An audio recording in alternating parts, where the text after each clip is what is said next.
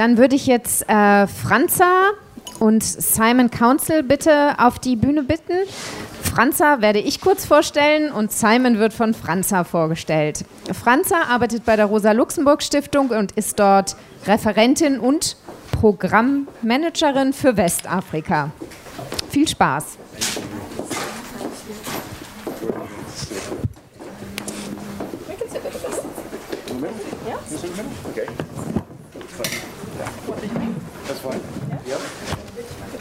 Speak English or German? Actually, I will speak German because okay. we, at the beginning we decided to do it in German and I just yeah, realized yeah, now that maybe it would be better okay. to do it the other way, but yeah. um, now it's a little late. So. Okay.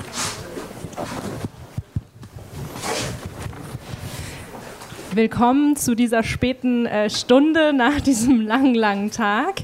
Ähm, genau, ich habe die Freude, das letzte den letzten Teil des Abends zu moderieren zur zukünftigen Ausrichtung der deutschen Naturschutzpolitik in Afrika.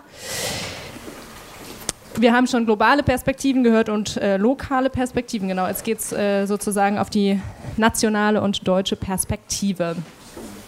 Wir hatten eigentlich auch hierfür eine Podiumsdiskussion im Format, wie wir es vorher hatten, angedacht. Oder ich jetzt nicht, weil ich den, die Veranstaltung gar nicht äh, so vorbereitet habe. Aber ähm, es gab da sehr viel hin und her, auch wie zuvor mit dem BMZ und auch der KfW und eben äh, schlussendlich äh, eine Absage sodass wir ähm, keinen äh, VertreterInnen aus diesem Bereich haben. Umso mehr freue ich mich, dass mein äh, Gast, zumindest ein Gast da ist, nämlich Simon Council. Herzlich willkommen.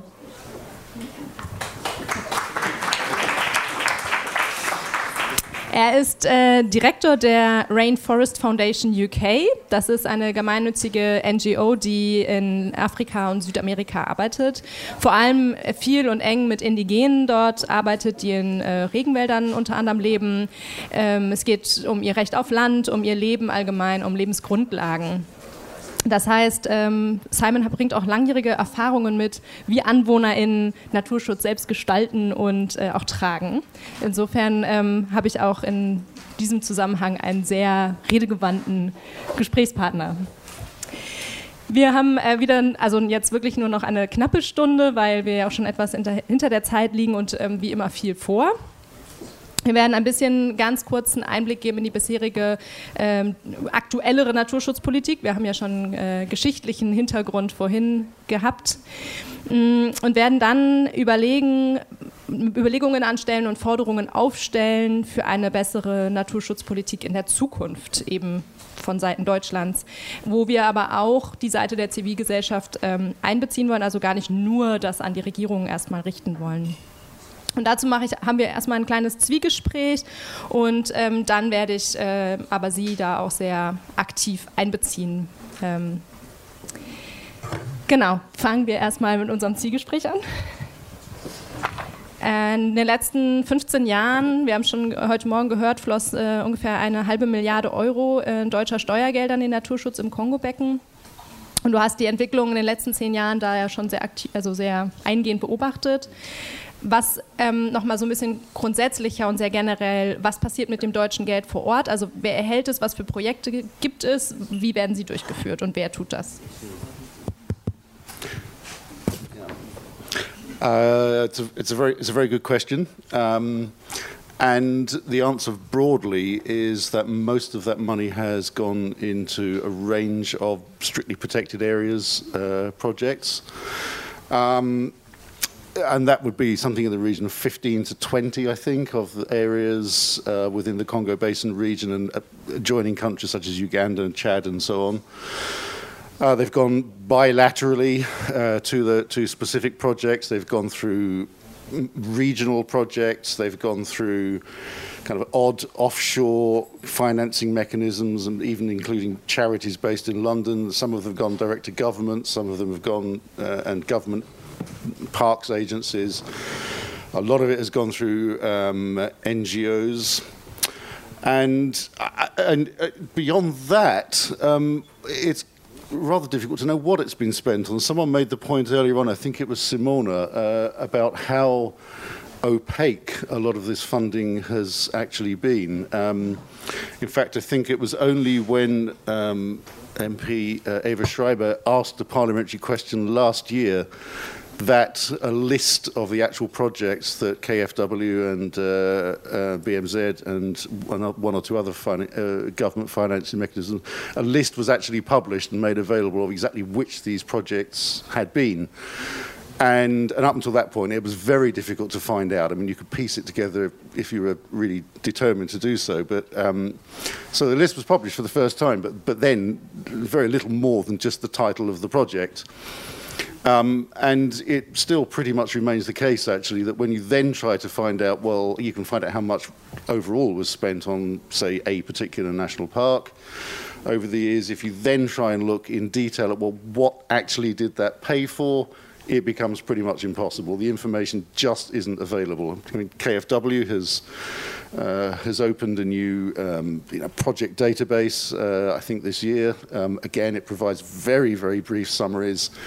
But things like the actual project documents that set out what is trying to be achieved with this money, what kind of assessments were carried out before the funding was made, you know, social impact assessments, environmental impact assessments, uh, what safeguards have been applied, what contract, uh, contractual obligations were placed on the receiving organisation, um, whether any problems with local communities were identified uh, beforehand, what obligations were placed in terms of human rights. None of that is available, and that remains the case today. And you know, I, I find this absolutely astonishing. It's not unique in the sense of, of, uh, of, of international development financing, but it, it, it's, it's, I mean, much of it is, is remains a black box. You simply look at it, you can see that there's money going in and you know, something is happening at the other end. Well, that is, that is very often difficult to determine, but you really can't tell very much more than that. Das ähm, führt ziemlich gut zur nächsten Frage, würde ich sagen, weil was ist denn die Konsequenz aus dieser Intransparenz? Äh, das führt gut zur nächsten Frage, weil was ist die, was ist die Konsequenz aus dieser Intransparenz? Ähm, äh, wir haben ja heute schon viel auch gehört über die Probleme, die es lokal gibt. Und wo würdest du sagen, kann man tatsächlich in irgendeiner Weise der deutschen Bundesregierung dann eine Art von Mitschuld attestieren? Uh Yes, I think you can. Well, one, one of the consequences of that is, I think, that it's, it, it's usually, more often than not, impossible to know that something has gone wrong until it's actually happened. Uh, there's, there's no real kind of in, in engagement. There's, no, there's not adequate transparency for you know, independent observers to, uh, or experts in the field to maybe say, well, that, actually, that doesn't look like that's a very good idea to do that kind of thing until the problem has happened. Um, and uh, as, as we found um, very uh, clearly last year, and you know, our organisation has been working in the Congo Basin region for um, for more than 20 years, and you know, we we've worked in all, all of the countries of the region in many many locations on the ground with communities, and you know everywhere we went basically uh, over the last say 15 20 years or so, we were hearing from people like conservation is a problem. You know, our, our, our, people are being attacked, our people are being imprisoned, our people are starving, uh, and, and, and, so on. And, and, and that kind of accumulated over, over that period. And, and, then, and then we heard about a, a, park called Salonga National Park in uh, in uh, DR Congo. We heard about. We knew it was there. It's it's the it's the biggest protected forest in Africa. Uh, it's been under the, uh, it's been financed by KFW for, I think, about 10 years. I can't remember the actual length of it, but it's been a long time. Uh, WWF has been a technical partner in that project and has actually been co-manager of the national park for the last, I think, three years, four years. And when we started um, carrying, uh, carrying out some investigations uh, uh, around there. We, we went to just a, a couple of villages in, in, in uh, adjoining the park. Um, a quarter of the people that we interviewed had suffered some kind of abuse or attack from eco guards.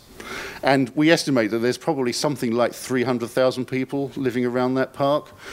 If that's scaled up, and there's no reason to think that our sample wasn't unrepresentative, then that means that a vast number of people have been suffering problems. And this, I mean, um, you know, we're talking about uh, you know, widespread um, violence, uh, physical attacks, assaults, um, theft by eco guards of people's, um, you know, the, the, food that they gather and the fishing that they do and so on, um, false imprisonment, um, humiliation, and so on and so forth, as well as a significant number of cases of rape, multiple rapes often, of uh, torture and at least eight cases of murder by eco guards, including one horrendous case where um, it, it, was basically a, a public execution um, of a person for fishing uh, in front of his entire village.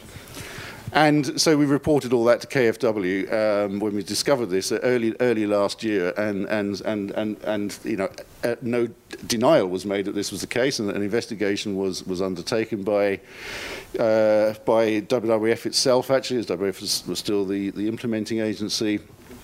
And uh, so what happens then is, is, is, is that we, so through this kind of process of informing uh, KFW, we then learned that during the process of, of apparently these cases being investigated, a new financing agreement between KFW and the National Parks Agency in DR Congo responsible for all these things had actually been signed.